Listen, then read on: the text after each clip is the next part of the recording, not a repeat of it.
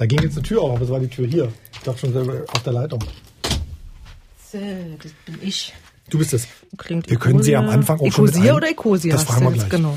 Darf ich dich noch was fragen? Ja. Ähm, die Firma macht das über Bing, sagst du. Also, Eco- Suchergebnisse sind die von Bing. also wenn ich jetzt hier meinen meinen Safari aufmache, geht's Ja. auf Bing. Ich kann aber nicht Ecosia Doch. oder Eco krieg Also ich wie es nicht bei, hin. wie es bei, wie es bei Safari bei funktioniert, wissen nicht. funktioniert das nicht leider. Da kannst du keine Startseite. Also wenn du Safari öffnest, dass automatisch irgendwie Seite XY gestartet wird, das müsste doch gehen. Also ich sehe es hier gerade nicht, wie man es einstellen kann. Aber kann ich ja mal fragen. Wer lacht denn da jetzt? Da lacht schon jemand. Ja, Wir sind in der Leitung. Kühn. Wir Oh. hören schon die ganze Zeit zu. Mir, mir brennt's auch unter den Fingernägeln. Schon was zu sagen, das ist aber Genau. schön. Guck mal, da haben die Kollegen so schnell geschaltet. Äh, schönen guten Tag erstmal. Das ist Guten ja schön, Tag. dass das so funktioniert. Hallo. Wir müssen noch fragen, Ecosia oder Ecosia oder wie wird's ausgesprochen? Ähm, ja, solange die Menschen das benutzen, ist es mir relativ egal. Ich sage immer Ecosia. Ecosia. Oder Ecosia sage ich auch manchmal tatsächlich. Aber Ecosia machen wir, machen wir es einheitlich. So. Ecosia. Wir fangen an. Ich bin Marcel Roth. Ich bin Katja Luniak. Digital Leben. Ein Podcast von MDR Sachsen-Anhalt. Wir haben einen Planeten mit begrenzten Ressourcen. Und das gilt äh, dummerweise für uns in der IT halt ganz genauso. Das ganze Thema Kryptowährung. Da wird Energie verbrannt, um irgendwelche Hashsummen zu ermitteln, die in virtuellem Geld ausgedrückt werden. Und letztendlich ist es weder als Zahlungsmittel brauchbar, noch ist es quasi als massentaugliche Geldanlage tauglich. Letztendlich, wenn man die Größenordnung für den gesamten Kryptobedarf an Energie betrachtet, damit kann halt so ein mittelgroßes Land versorgt werden. Also das ist das, was wir quasi rausschmeißen für nichts. Positivbeispiel. Ähm, fällt mir die SAP quasi spontan dazu ein. Die versuchen halt weniger Rechenzyklen für das gleiche Ergebnis zu benutzen. Große Systeme von Versicherungen, von Energieversorgern, also wo halt so SAP-Systeme im Einsatz sind, wenn die das schaffen, quasi ähm, nur 10% an Zeit einzusparen, dann ist das unterm Strich nachher Energie. Und zwar richtig viel. Das sagt Michael Blume. Er organisiert seit 2016 die Magdeburger Developer Days, das größte Treffen von Softwareentwicklern in Ostdeutschland. Mehr als 600 Menschen waren in diesem Mai in Magdeburg und Michael Blume sagt, in der IT-Branche ist noch Luft nach oben beim Thema Umwelt und Ökologie. Denn darum soll es heute gehen im Podcast Digital Leben von MDR Sachsen-Anhalt. Den hört ihr gerade vielleicht in der ARD Audiothek, in einer anderen Podcast-App, bei Spotify oder bei mdrsachsenanhalt.de. Heute ist die 18. Folge und wir stellen die ganz großen Fragen. Genau, wir können, wir stellen so Fragen wie, können digitale Technologien beim Klimawandel helfen oder verschärfen sie den eher? Ja, immerhin schätzen Experten, dass bald 20 Prozent, also ein Fünftel des weltweiten Strombedarfs auf den IT-Sektor entfällt. Das heißt, äh, die Energie, die Internet, Videostreaming, das Aufladen von Smartphones und so weiter benötigen, die wird dann so viel Kohlendioxid erzeugen wie der weltweite Flugverkehr. Mhm. Michael Blum hat mir neulich auch noch erzählt, dass er es heutzutage völlig unnötig findet, dass zum Beispiel Rechnungen oder Angebote ausgedruckt und per Post verschickt werden sollen. Das wäre ein kleiner Anfang, sagt er, Energie und Ressourcen zu sparen in seiner Softwarefirma hier in Magdeburg. Auch was Kleines, hat er mir erzählt, werden nur noch Glasflaschen benutzt. Aber reicht es? Darüber wollen wir reden. Und zum ersten Mal Katja dir, du bist dabei, Katja. Lunak. Du kümmerst dich ja normalerweise um das Frühprogramm bei MDR Sachsen-Anhalt, aber ist auch eine Online-Redaktion, habe ich gehört. Ja. Und wenn du einkaufen gehst, erzählst du uns immer, du würdest nur beim Bauern um die Ecke einkaufen. Naja, wenn der Bauer noch aufhat, wenn ich Feierabend habe. Ja, aber ich versuche das ganz oft und ich bringe sogar meine eigene Verpackung dahin mit. Also hier so. Döschen und Schälchen und Glasflaschen und sowas. Ne? Also schön, dass du dabei bist. Und das Schöne ist, wir sind ja nicht allein. Wir haben zwei Gäste in Berlin im Hauptstadtstudio der ARD. Marina Köhn vom Umweltbundesamt ist da. Hallo, Frau Köhn. Hallo. Und Sie sind ja mit der S-Bahn gefahren zum Hauptstadtstudio, glaube ich, ne? Oder Ich bin mit der? S-Bahn gefahren und den Rest gelaufen. Nein, nicht mit Fahrrad. Das war mir gerade sehr, sehr heiß. Zu heiß, ja. Und Sie fahren auch nicht jeden Tag nach Dessau, wo ja das Umweltbundesamt eigentlich ist, ne? sondern Sie wohnen und arbeiten in Berlin. Genau, ich ähm, arbeite im schönen Grunewald. Ähm, da ist es um diese Zeit bestimmt kühler als jetzt hier in Mitte, aber immer ein schöner Weg durch den Tiergarten mit dem Fahrrad äh, zur Arbeit zu radeln. Das ist bestimmt wunderbar. Ich muss hier immer Hauptstraße langfahren in Magdeburg. Ist nicht so schön. Wir haben aber noch einen Gast. Auch im Hauptstadtstudio in Berlin sitzt Christian Kroll. Der ist in Wittenberg aufgewachsen, hat in Berlin das Unternehmen und die Suchmaschine Ecosia gegründet. Ja, schönen guten Tag, Christian. Äh, wie bist du ins Hauptstadtstudio gekommen heute? Hallo, ich bin mit dem Fahrrad gefahren und es war tatsächlich sehr warm, aber ich fahre eigentlich immer Fahrrad, von daher muss ich da eben durch. Also ich halte schon mal eins fest jetzt, bevor wir überhaupt loslegen. ne? Wir sprechen hier gerade wirklich dank digitaler Technologien miteinander in glasklarer Qualität, ohne dass ihr sozusagen von Berlin nach Magdeburg reisen musstet. Und dann seid ihr auch noch sozusagen ganz ökologisch angereist. Das ist eigentlich Schulnote 2 schon mal, oder? Mindestens. Jetzt gucken wir mal, was wir inhaltlich noch rausholen können. Oh. Ähm, bevor wir die ganz großen Fragen angehen jetzt, also das ist meine Schulnote 2, ist schon mal schick, ja. Aber inhaltlich wollen wir ja werden. Ähm, da muss uns Christian Kreu jetzt erstmal ganz kurz nochmal beantworten. Ähm, was hast du dir bei Ecosia gedacht? Also wie Ja, was ist die Idee genau, was Genau. ist die Idee dahinter? Ja, also Ecosia ist äh, eine Suchmaschine. Es funktioniert im Grunde genau wie Google. Man gibt seinen Suchbegriff ein und bekommt dann seine Ergebnisse. Der große Unterschied ist, dass wir die Einnahmen, die wir generieren, verwenden, um Bäume zu pflanzen. Und so haben wir bereits fast 60 Millionen Bäume gepflanzt. Und die tragen natürlich einen großen Teil dazu bei, dass es den Menschen vor Ort besser geht, aber helfen natürlich auch gegen den Klimawandel. So zum Verständnis, die Bäume werden gepflanzt, weil ihr Geld verdient damit, dass sozusagen euch Firmen wiederum Geld überweisen, die über eure Suchmaschine auf deren Seiten gelandet sind und da was eingekauft haben. Genau, ja. So Affiliate-Links. Mm, Das sind nicht Affiliate-Links, sondern tatsächlich die Firmen buchen dann bei unserem Partner Microsoft diese Werbeanzeigen, also diese, diese Suchbegriffe gewissermaßen. Und dann, wenn Nutzer auf diese Anzeigen klicken, dann zahlt die Firma halt für jeden Klick Geld an uns. Also haben wir diese Einnahmen und abzüglich noch unsere eigenen Kosten, also für Server, Mitarbeiter und so weiter. Alles, was dann übrig bleibt, geht an die Baumpflanzprojekte.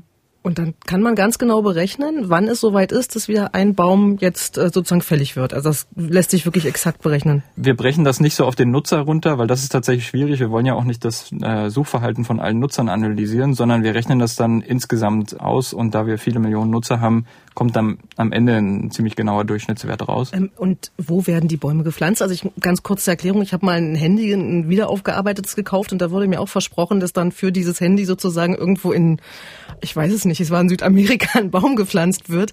Ähm, wie stellt ihr das sicher, dass das erstens kontrolliert wird, dass die überhaupt gepflanzt werden und zum anderen, wo kommen die hin? Ja, also wir haben bei uns im Team jemanden, der ist, der hat meiner Meinung nach den tollsten Job äh, auf der Welt. Der ist unser Tree Planting Officer. Ähm, das heißt, er kümmert sich darum, dass eben unsere Bäume gepflanzt werden und guckt dann auch nach, dass sie stehen bleiben. Und wir haben inzwischen, ich glaube, 21 verschiedene Baumpflanzprojekte in 17 verschiedenen Ländern, insbesondere in Entwicklungsländern, in den Tropen, weil man da einfach am meisten Baum fürs Geld gewissermaßen bekommt. Und ja, also wir haben natürlich die Absicht, mit diesen Baumpflanzprojekten so viel wie möglich Gutes zu tun. Das heißt, wir wählen die anhand dieser Kriterien aus, dass wir gucken, ähm, dass die Leute vor Ort sehr viel davon haben. Und dann gibt's natürlich noch andere Kriterien, wie dass keine Monokulturen gepflanzt werden, dass ähm, die Leute, in den, die in den Projekten arbeiten, eben ein faires Gehalt bekommen, dass keine Kinderarbeit gibt und so weiter.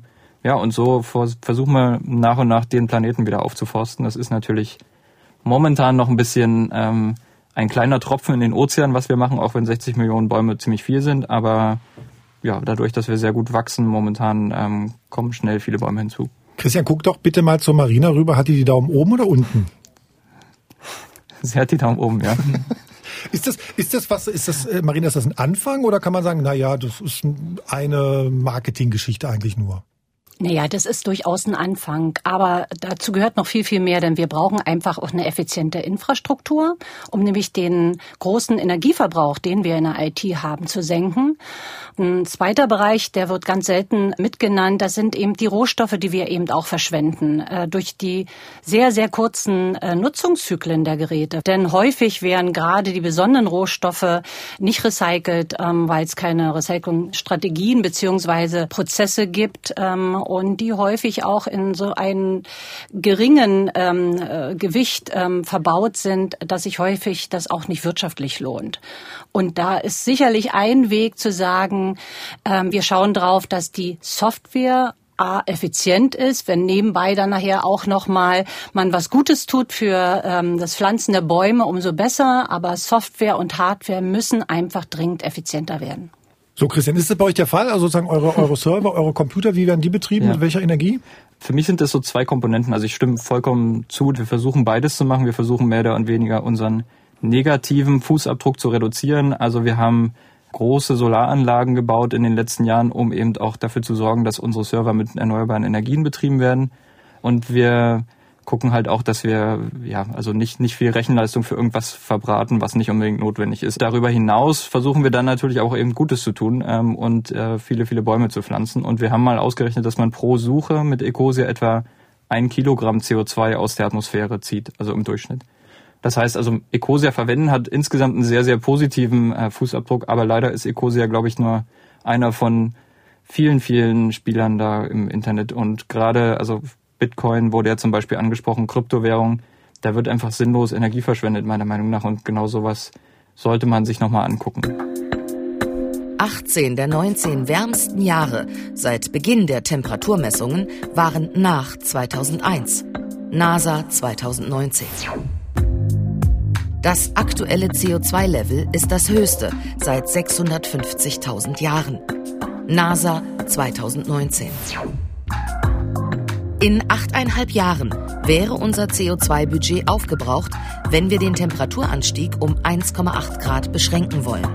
CO2-Uhr des Klimainstituts MCC 2019 also Ecosia ist erstmal äh, deiner Meinung nach ein positiver Fußabdruck oder sagen wir mal so, es ist etwas weniger schlecht, als würde ich andere Dinge benutzen. Nun seid ihr aber nicht alleine und ihr könnt das ja auch nicht alleine stemmen, sondern äh, soweit wir das verstanden haben, ähm, liefert ihr die Suchergebnisse von Bing ähm, die ja nun nicht gerade so einen positiven Fußabdruck hinterlassen, vermutlich. Also ich glaube nicht, dass die zumindest so grün denken, äh, wie das ähm, in, in eurem Sinne oder im Microsoft? Sinne von Ecosia ist. Ich habe, also glaube ich jetzt einfach mal, ähm, ist das nicht so ein bisschen auch Greenwashing dann von auch größeren Firmen, wenn man sozusagen sich da draufsetzt? Ja, also Microsoft braucht ein bisschen länger, als wir das gern hätten, glaube ich, was so diesen Weg zu 100 Prozent erneuerbaren Energien angeht. Wir haben uns das gewissermaßen mit aufgelastet dann. Das heißt, wir neutralisieren sogar den Teil, der bei Microsoft anfällt an Energie. Das heißt, unsere Solaranlagen produzieren nicht nur den Strom, den wir für unsere Server brauchen, sondern wir nehmen eben auch noch den Strom, den Microsoft braucht und stecken das dann eben auch wieder ins Netz. Also unser Ziel ist eben tatsächlich, dass wir nicht nur keinen negativen Ab, also nicht nur ein bisschen weniger schlecht sind als die anderen, sondern dass wir eben massiv Gutes tun. Und das geht, also das geht im Internet auch. Ähm, man kann sehr, sehr viel Gutes tun. Also wir sind inzwischen auch ein wichtiger strategischer Partner für Microsoft und wir helfen Microsoft natürlich auch im Kampf gegen Google äh, um, um Marktanteile. Noch schöner wäre es, wenn wir Microsoft davon überzeugen könnten, dass sie ihr Rechenzentrum mit den blauen Engel zertifizieren lassen. Dass man eben nicht nur darüber redet, ähm, dass man energieeffiziente Server und ähm, Klimatisierung hat, dann können sie es auch beweisen. Also vielleicht können wir ja hier mal im Nachgang ähm, reden, wie können wir denn da auf Microsoft zugehen? Von mir gern. Also für mich sollte es einfach selbstverständlich sein. Also Internet ist die Zukunft und äh, die Zukunft ist auch die Lösung des Klimawandels und die beiden Dinge sollten nicht, nicht irgendwie in gegensätzlicher Richtung stehen. Und jedes Internetunternehmen sollte meiner Meinung nach mindestens CO2-neutral sein. Da sind wir aber leider noch lange nicht. Es wäre schon mal schön, wenn Sie Ihre Server optimal auslasten würden. Das tun Sie nicht, nämlich auch nicht. Also wir haben extreme Überkapazitäten in dem Bereich immer noch. Das ist schon ähm, ziemlich erstaunlich, ähm, wie verschwenderisch wir eigentlich immer noch mit ähm, unserer Energie umgehen. Letztendlich sind die Rechenzentren, können wesentlich mehr leisten, als sie de facto tun das, das ist auch was der, was der Michael Blum am Anfang sagte, ne? sozusagen, dass man im Coding sozusagen schon so programmiert, dass man eben nicht tausend Schleifen hat, äh, sondern irgendwie nur zwei oder drei. Ne? Äh, äh, Christian, ist das bei euch sozusagen auch so, dass ihr mal auf den Code genauer geschaut habt? Ja, also das ist, ähm, hat natürlich nicht auch nur Umweltaspekte, weil das wird ja natürlich auch teurer. Wenn man schlechten Code programmiert, dann braucht mhm. das mehr Rechenleistung und die Ausgaben für Server sind für uns Ausgaben, die sonst in Bäume gehen würden. Das heißt, wir stecken auch lieber Geld in Bäume als in Server. Das heißt, wir versuchen natürlich eleganten Code ähm, zu haben und auch keine Algorithmen, die nicht gebraucht werden oder keine Programme, die irgendwie eigentlich für die Nutzer gar keinen Mehrwert haben. Ich glaube, auf der ganzen Linie einfach sich bewusst zu sein, dass da Strom verbraucht wird und wenn man viele Millionen Benutzer hat oder wie die großen Internetspieler sogar viele Milliarden, dass das dann eben sehr schnell sehr, sehr mhm. viel Strom wird. Das ist, glaube ich, wichtig. Ich weiß nicht, wie ob das jeder Konzern schon so auf der Agenda hat, wie das sein sollte. Ich glaube nicht. Also wir haben Softwareprodukte überprüft, gemessen und ähm, da waren Browser mit bei, aber eben auch Textverarbeitung, Datenbanken und wir konnten in der Tat feststellen, dass äh, Softwareprodukte bei gleicher Nutzung viermal so viel Energie verbrauchen wie das andere und ähnlich auch, was die ähm, Inanspruchnahme von Hardware angeht. Das ist auch ein Thema, mit dem müssen wir dringend uns beschäftigen. Wir haben in den letzten Jahren ganz, ganz viel über die Energieeffizienz der Hardware gesprochen gesprochen. Über Software hat kaum einer geredet. Und wir wissen einfach, die Hardware wird immer schneller. Im Softwarebereich ist das leider genau das Gegenteil. Software ist immer langsamer geworden. Diese Diskussion müssen wir jetzt endlich mal führen, um hier auch Programmierer, denen das wichtig ist, zu ermuntern und zu sagen, wir haben hier Messmethoden, wir wollen das ganze Thema eben auch im Bereich der Beschaffung unterbringen. Also wenn der, die öffentliche Hand Entwicklungsaufträge vergibt, dass wir denen ganz klare Kriterien an die Hand geben, um zu sagen, das solltest du unbedingt verlangen, wenn du eine Software programmieren lässt. Die Frage ist wirklich, wie groß sind die Chancen, dass man das auch in öffentliche Aufträge, in Ausschreibungen mit reinkriegt? Also wie sind da, haben Sie da Erfahrung, dass die, die, die, ähm, die Kommunen und äh, Städte und so offen sind für sowas? Ein, Play, ein großer Player sind sie auf jeden Fall. Ja. Ein großer Player sind sie auf jeden Fall. In der Bundesverwaltung kann ich sagen, da haben wir das schon niedergeschrieben. Da haben wir in der Tat drinne, dass ähm, sowohl bei der Hardware als auch bei der Software die Kriterien, die das Umweltbundesamt empfiehlt, angewendet werden müssen. Das ist natürlich ein Prozess, der ähm, funktioniert funktioniert nicht von heute auf morgen. Ähm, die Kollegen müssen sich mit dem Thema äh, beschäftigen. In Kommunal- und Landesebene, da bin ich viel unterwegs und halte Vorträge. Ich habe unwahrscheinlich viele Rückfragen bekommen, die dann sich so ähnlich geäußert haben, das wussten wir gar nicht, super spannend, würden wir gern mehr darüber wissen. Ähm, viele machen sich gar nicht so eine Gedanken darüber, welchen Einfluss haben bestimmte Dinge. Und ähm, von daher fahre ich dann auch Land auf, Land ab und ähm, versuche dort die Beschaffer zu motivieren und zu sagen, die Kriterien, die wir hier empfehlen, das sind alles machbare Kriterien. Wir bräuchten 3,2 Erden, wenn alle Menschen auf der Welt so leben würden wie wir in Deutschland. Wir bräuchten 0,6 Erden, wenn alle Menschen wie in Indien leben würden. Global Footprint Network 2017.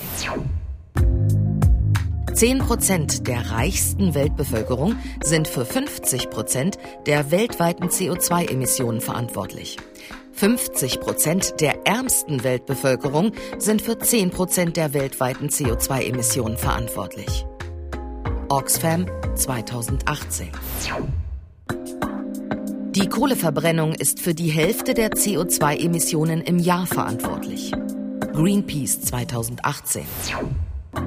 92 Prozent aller Menschen atmen keine saubere Luft.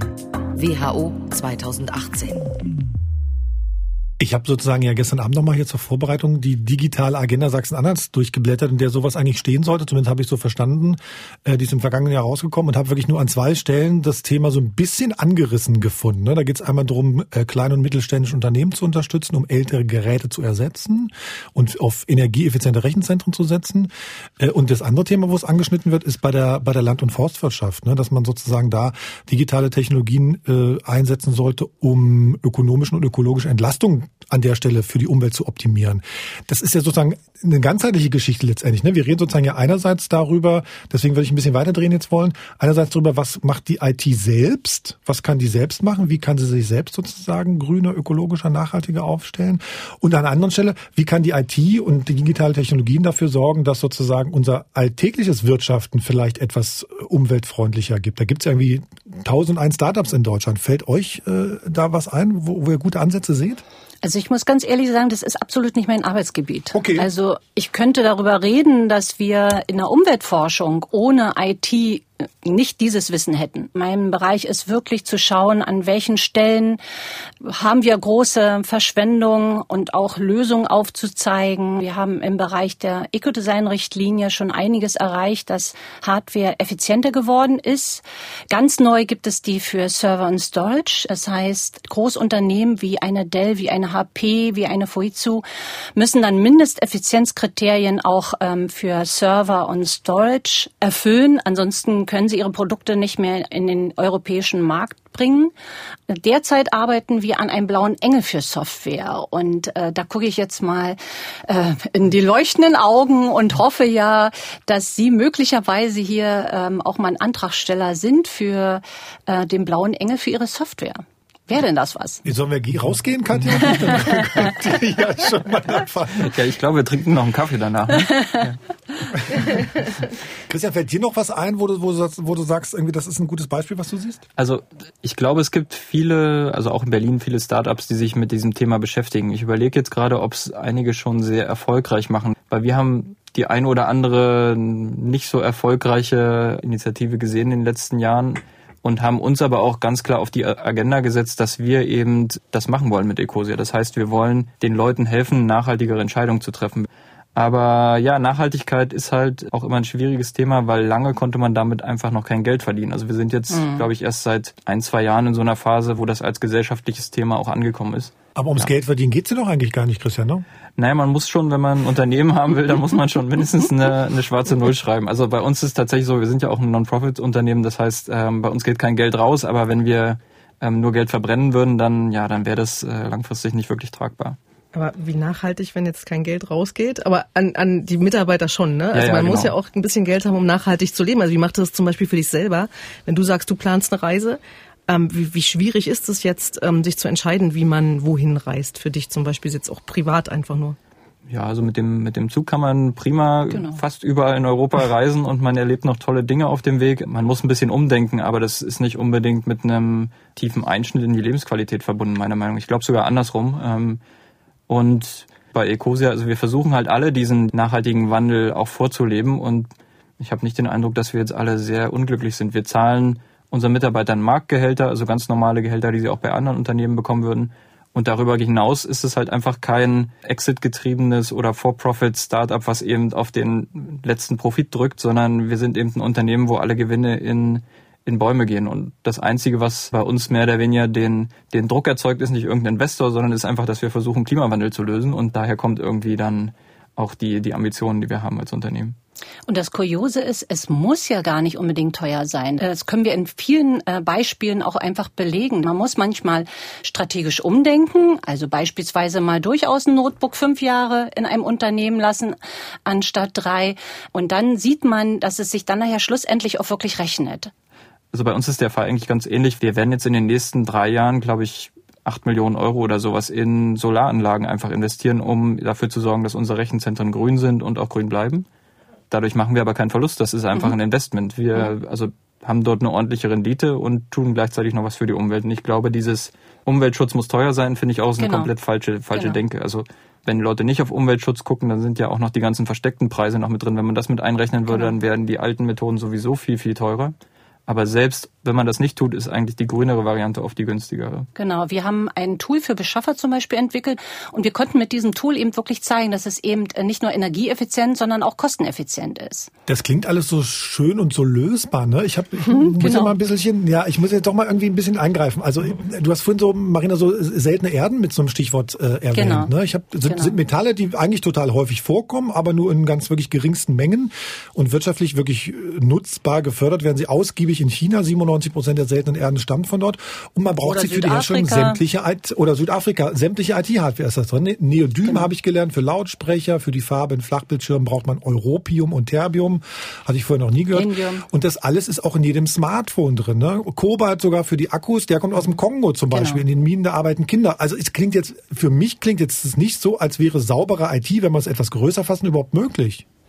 Also da gebe ich Ihnen vollkommen recht. Ähm, deswegen ist ja die Lösung, die Geräte möglichst so lange zu nutzen, bis sie kaputt sind oder diese Aufgabe nicht mehr erfüllen äh, können. Das macht absolut keinen Sinn. Geräte vorzeitig. Ja, aber so funktioniert unsere Wirtschaft ja nicht, oder? Ähm, ja, also, aber wir selber sind ja nicht Wirtschaft. Also jeder von uns kann ja selber entscheiden, äh, muss ich wirklich alle zwei Jahre ein neues Smartphone haben, sondern wirklich sich fragt, ist das, was ich jetzt eigentlich erwarte von dem Gerät, noch machbar? Wenn ja, dann sollte ich es tun. Und deswegen müssen müssen wir auch äh, von der Seite der Softwareprogrammierer dazu kommen, dass nicht die Software äh, der entscheidende äh, Punkt ist, der dazu führt, dass die Hardware vorzeitig eben aus dem Markt genommen werden muss. Ähm, das Problem, dass wir auch zukünftig immer mehr Elektronik sowohl in Haushaltsgeräte haben oder in Kleidung und so weiter, das ist ein, ein großes Problem und derzeit sehe ich auch noch keine Lösung, wenn ich ganz ehrlich bin, sondern ganz im Gegenteil. Aber Ne, ich ich frage mich gerade, was das, ähm, was es dann bringt, wenn ein Unternehmen zwar umweltfreundlich produziert einerseits, aber Dinge herstellt,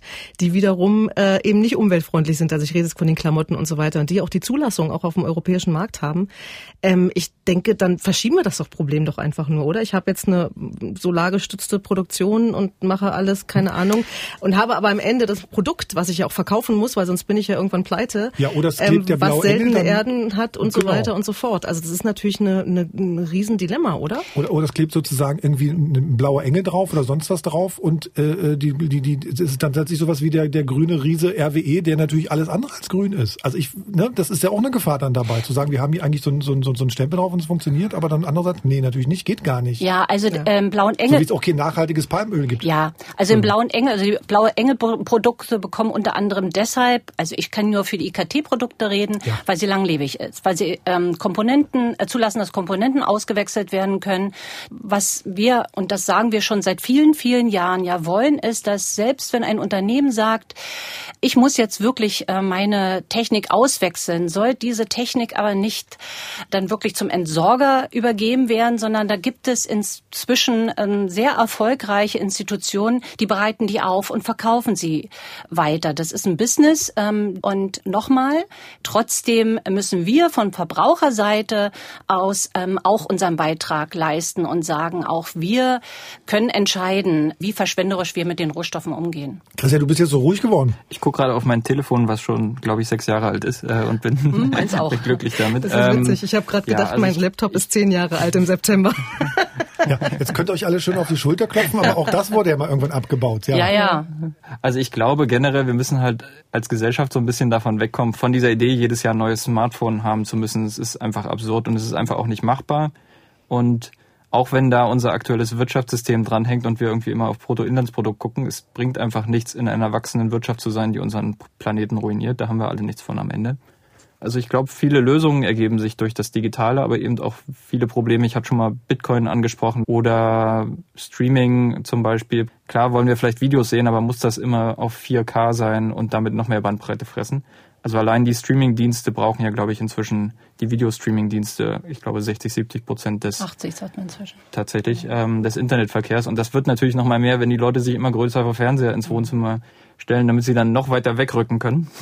Genau, das ist ja auch so eine Nummer, ne? Wir haben irgendwie Bildschirme entwickelt, die effizienter sind. Mittlerweile haben wir so viele Bildschirme wie noch nie zu Hause, jeder in der Wohnung. Ne? Dieser, das, dieser, das, dieser Rebound-Effekt. Man überlässt es irgendwie jedem einzelnen Konsumenten und sagt, na, der hat ja die Wahl, der kann ja irgendwie seine Kaufentscheidung auch nach ökologischen Gesichtspunkten treffen. Ne?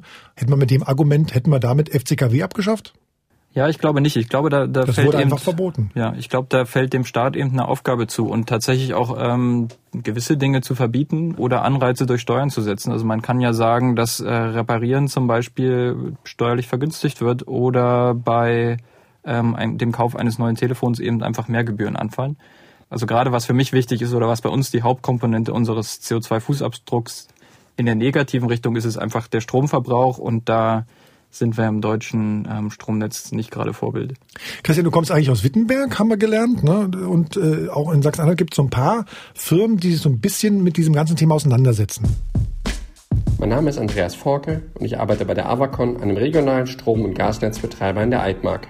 Insbesondere in unseren Stromnetzen stehen wir immer öfter vor der Herausforderung, dass viel mehr Energie aus Wind und Sonne erzeugt wird, als dass unsere Kunden diese Energie überhaupt abnehmen können.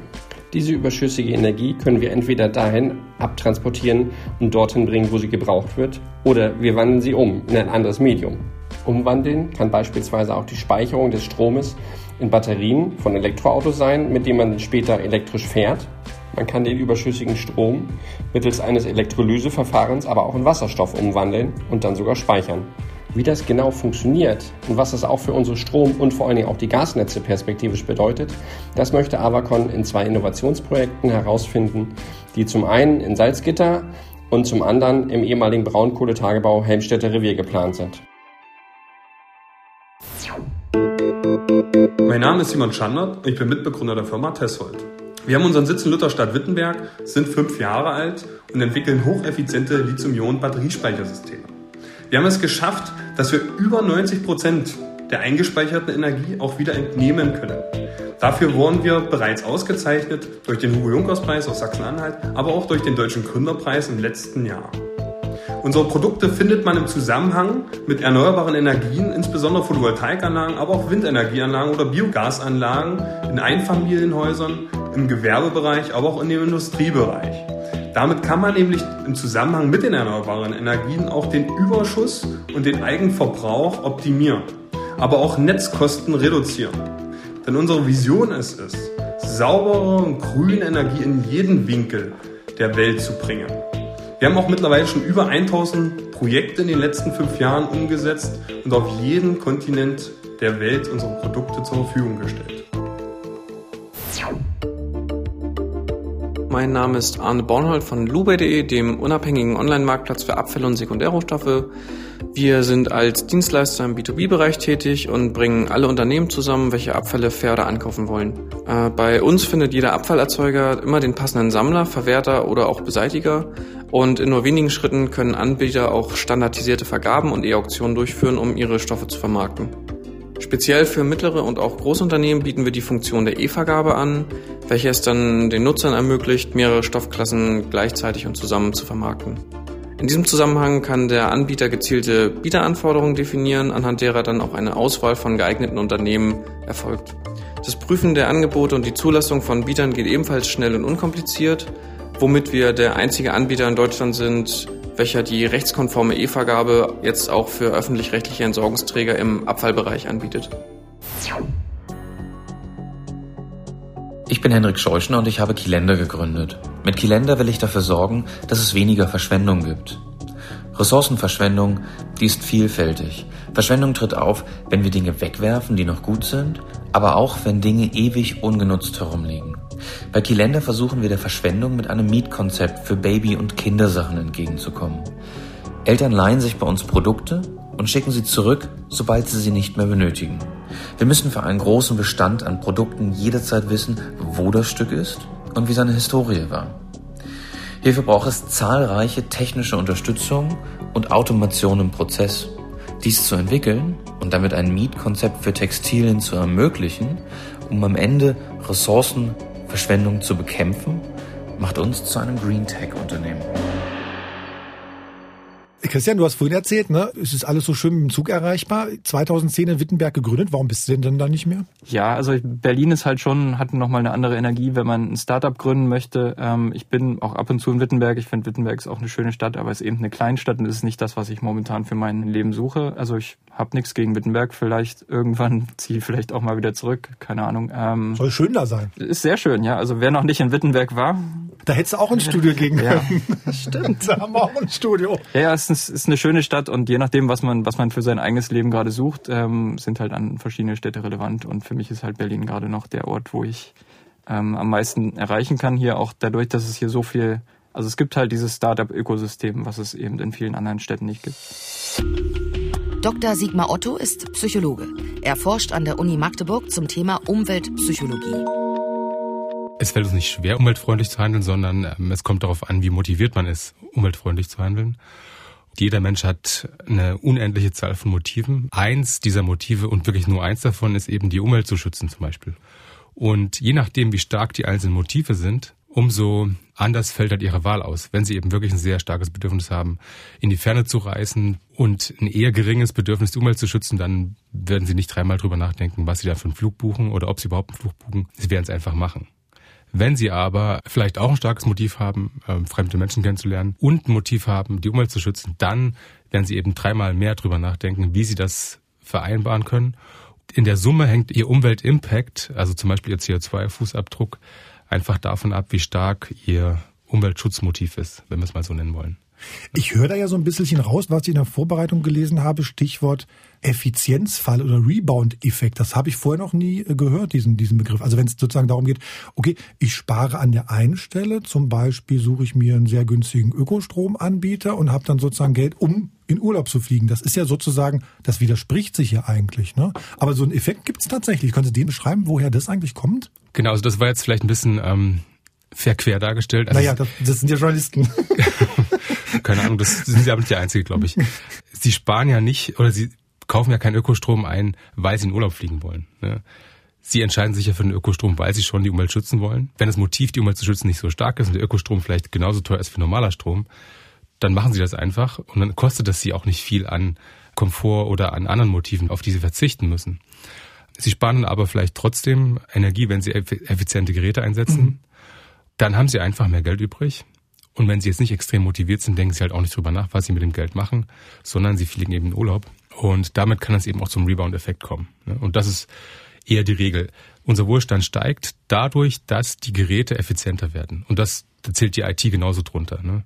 Also eigentlich seit wir den ersten Faustkeil in die Hand genommen haben, seit wir das erste Feuer angezündet haben, haben wir quasi mit Technologie die Effizienz unserer Handlungen gesteigert. Und damit können wir einfach viel, viel mehr tun, unseren Wohlstand steigern und eben auch viel mehr unsere Motive bedienen und erfüllen. Und auch viel mehr die Umwelt schädigen. Ja, genau. Also in der Regel war bisher durch unsere erdölbasierte Ökonomie ähm, waren Effizienzsteigerungen eigentlich auch immer mit Mehrverbrauch verbunden. Und jetzt kommt quasi diese Green IT auch ins Spiel.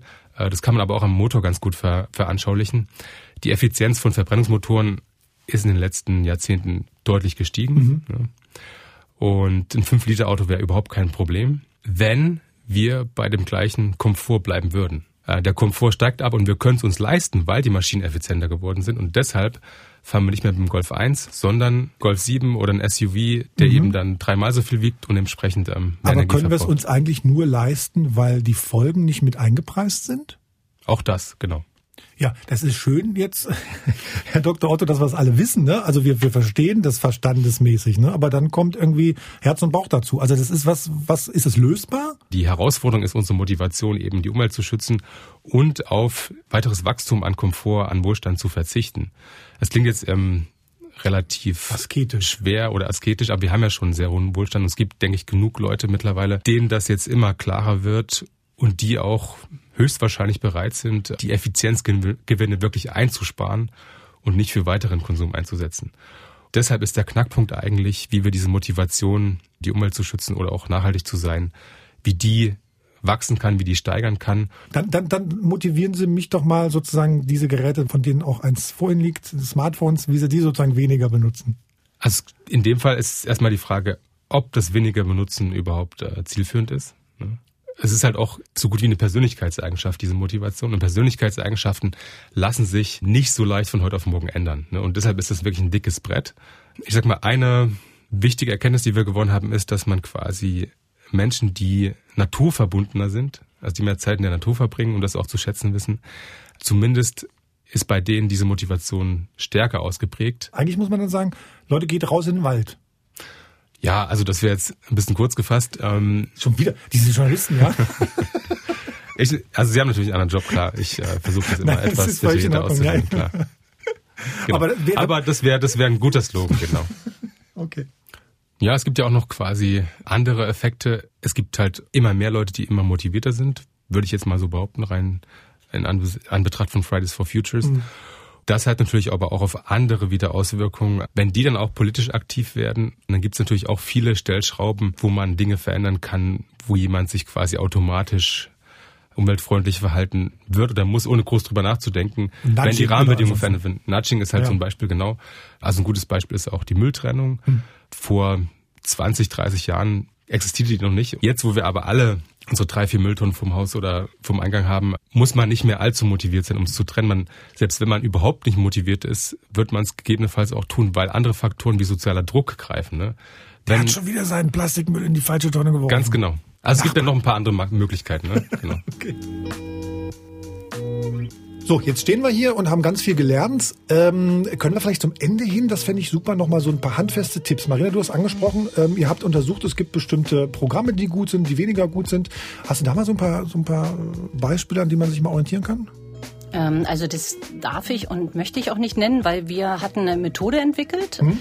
Anhand dieser Kriterien haben wir dann nachher auf der einen Seite sie bewertet und an, auf der anderen Seite natürlich auch wirklich gemessen. Und wir haben von Anfang an gesagt, wir werden nicht sagen, welche Produkte wir hier untersucht haben, sondern nur die Produkttypen. Von daher kann ich nicht sagen, Nehmt lieber diesen Browser und jenen Browser. Das Einzige, was ich sagen kann, ist, ähm, bitte ähm, schließt auch äh, Softwareanwendungen, denn auch die Software verbraucht äh, im Hintergrund, also im Standby, Energie und manche mehr, als man denkt. Das macht einem Smartphone ja wirklich sehr leicht, ne? das alles offen zu lassen und dann in die nächste Anwendung zu gehen. Das ist wahr, da muss man ja, dran ja, denken. Genau.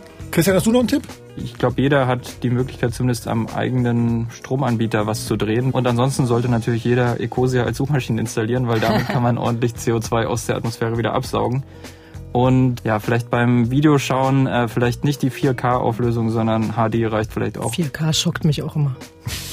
Und das finde ich das gut. Smartphone erst ersetzen, wenn das alte wirklich gar nicht mehr funktioniert. Noch einen kleinen Tipp, äh, nicht ständig aufs Smartphone schauen, ob da schon Nachricht da ist. Das bedeutet in dem Moment jedes Mal, dass eine Anfrage über das Netz ins Rechenzentrum geschickt werden. Da äh, wird auf den Servern geguckt, ist neue Nachricht da und äh, wieder zurückgeschickt. Also auch hier kann man durchaus mit so kleine Dinge, die man vielleicht gar nicht so weiß, ähm, aber Großes bewirken. Christian, letzte Minute. Die Katja hat versucht, irgendwie Ecosia auf ihrem Safari-Browser auf dem iPhone dran zu kriegen. Das hat genau. nicht funktioniert.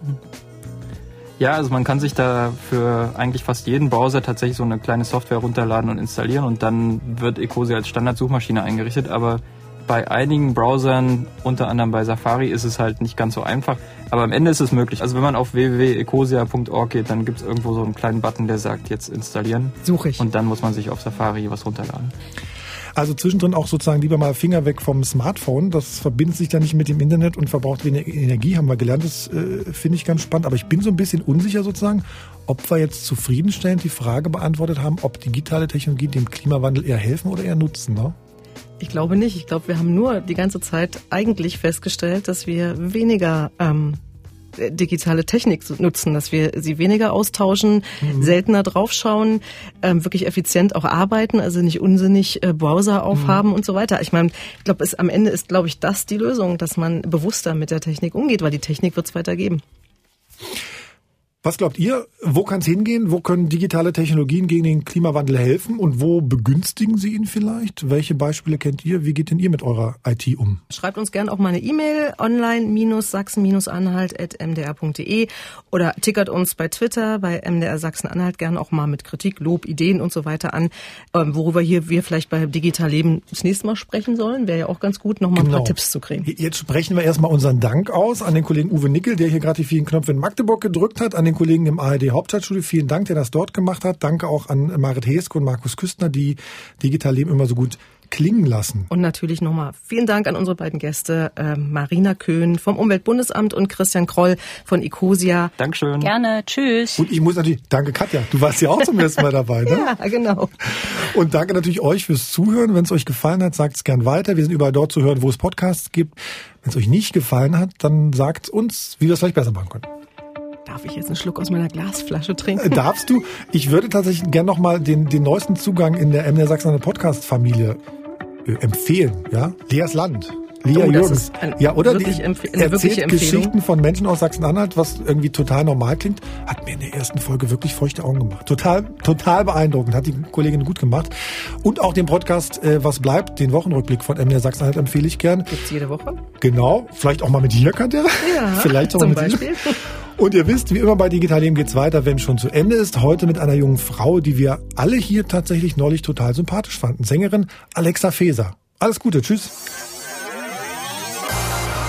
Ein Podcast von MDR Sachsen-Anhalt. Digital Leben.